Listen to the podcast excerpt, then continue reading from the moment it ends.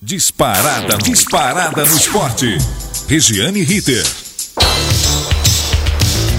Muito bem, nós estamos de volta aqui na Gazeta Online para falar de esporte. Vamos começar com o futebol.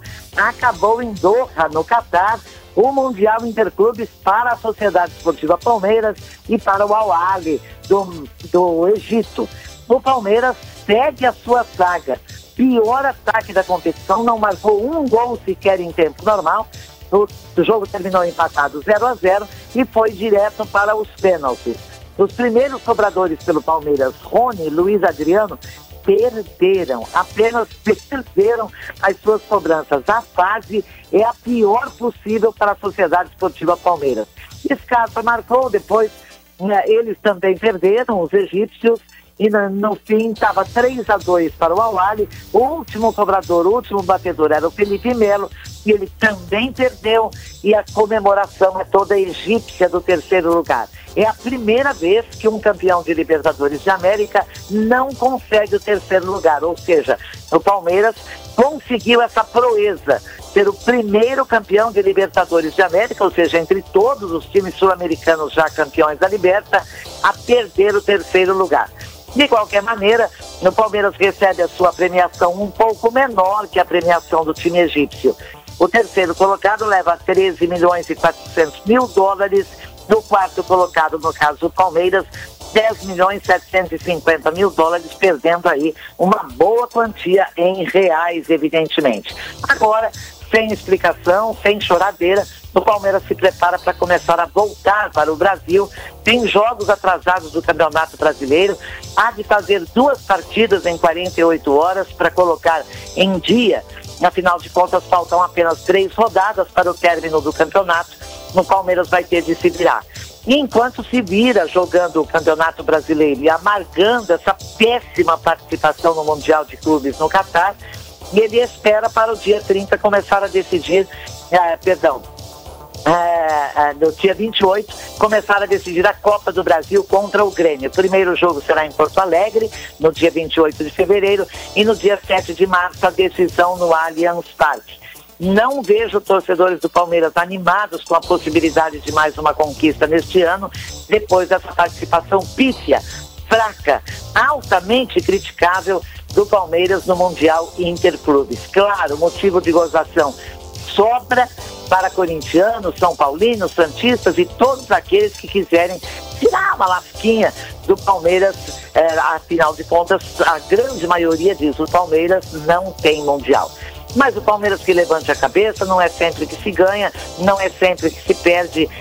É vida que segue. E vida que segue no esporte. Vamos noticiando que o São Paulo foi campeão da Supercopa do Brasil, sub-17 no adversário, campeão brasileiro da categoria era o Fluminense. No São Paulo, campeão da Copa do Brasil.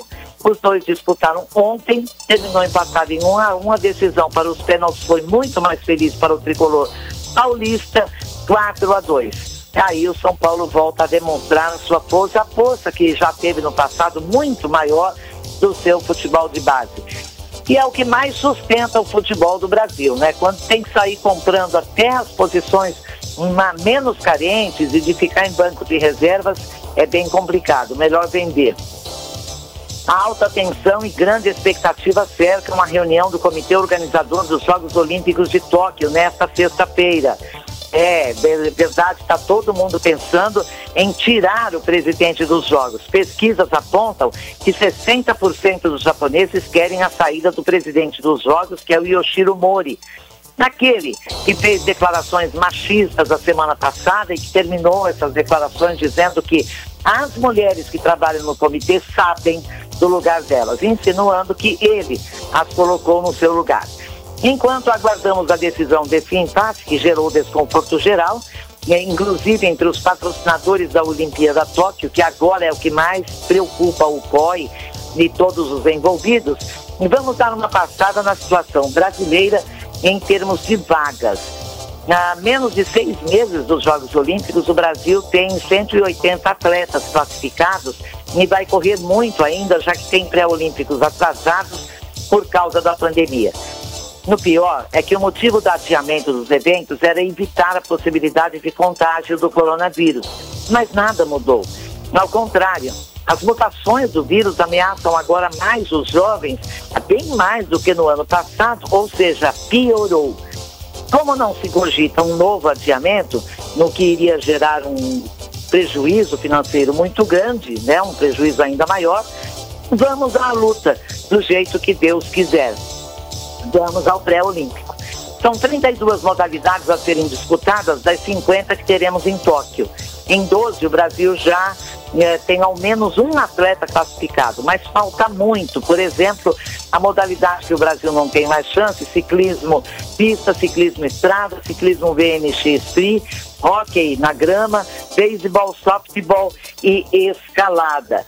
Por aqui, a senadora Leila Barros, do PSB, ex-jogadora de vôlei, apresentou proposta de vacinação prioritária para os atletas e para atletas olímpicos, mas foi rejeitada a proposta. Não foi sequer a votação. Consideraram que é impossível priorizar nos atletas. Assim caminham as Olimpíadas Tóquio de julho em tempos de coronavírus. Nós temos realmente grandes problemas, os países se dividem, alguns já providenciando a vacinação dos atletas, outros dizendo que eles não devem furar a fila. O impasse continua e o continua ditando regras e normas que nem sempre são obedecidas. A lei de esportes aqui na Gazeta Online, com assistência técnica de Agnoel Santiago Popó, supervisão técnica do Robertinho Vilela, nosso amigo Bob, coordenação do Renato Tavares e direção geral da Faculdade Casper Libero e Gazeta Online, Wellington Andrade. Obrigada, um grande abraço, eu volto. Ritter, disparada no esporte.